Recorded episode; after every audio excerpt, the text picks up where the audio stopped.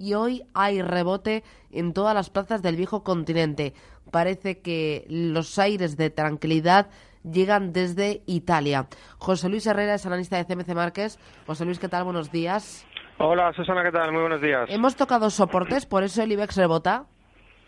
Bueno, el IBEX rebota porque la bolsa es así, eh, se basa en expectativas y de alguna manera eh, los inversores, que no solamente son inversores eh, domésticos, pues eh, no solamente valoran lo que ocurre aquí, sino lo que ocurre en un entorno global y, bueno, parece que hoy lo que prima es esa, eh, pues bueno, esa incertidumbre que pudiera haber en, Italia, que, por el momento, por, eh, por lo menos en, el muy corto plazo, pues parece que, resta incertidumbre. el hecho de materializarse también los aranceles, la imposición de aranceles por parte de, de Trump a eh, determinados eh, metales, ¿no? acero, aluminio en la Unión Europea, en Canadá y México, pues lo que a priori es una noticia mala para determinadas compañías, para el mercado, pero el hecho de plasmarse eh, hace que se elimine la incertidumbre y que, ya el mercado pues venía descontado. Puede ser una explicación. La otra explicación podría ser que, bueno, pues el mercado está teniendo un rebote por la sobreventa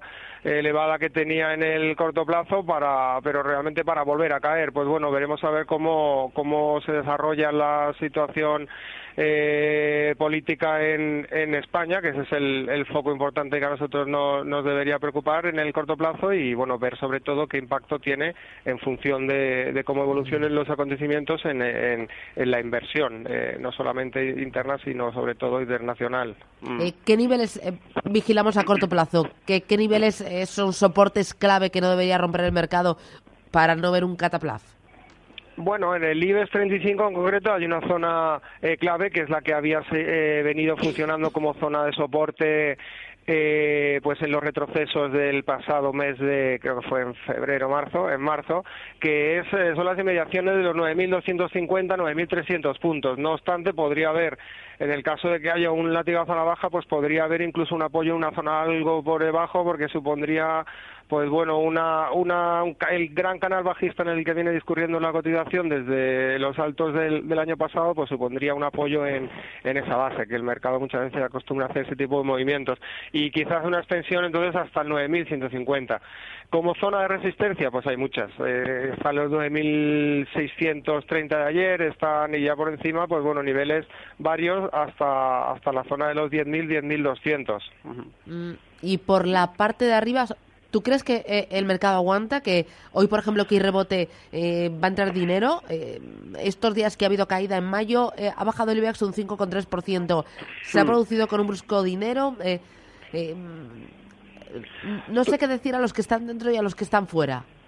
Es que ahora mismo es incertidumbre. Realmente ni, ni para los que están dentro ni para los que están fuera, están fuera, perdón, habría una, pues bueno, una certeza eh, en una situación así lo que hay que hacer es extremar la precaución y bueno tener en cuenta que eh, los vaivenes de la bolsa pueden ser superiores a lo que en circunstancias normales se produce y por lo tanto pues eh, hay que vigilar más si cabe los movimientos tanto al alza como a la baja mientras valores directores como Santander, BVA que pesan tanto y de Telefónica, eh, pues eh, no pierdan zonas de más o menos soporte que están que están cotizando, pues podría haber un movimiento alcista, pero pero si no es así, pues difícilmente el índice va va pues bueno va a rebotar. Eh, como aspecto positivo pues bueno el Telefónica por ejemplo que, que rebotaba de zonas de soporte. Repsol también estaba recuperando eh, ligeramente. BVA se está apoyando en el 61,8% de Fibonacci de todo de corrección de todo el tramo previo.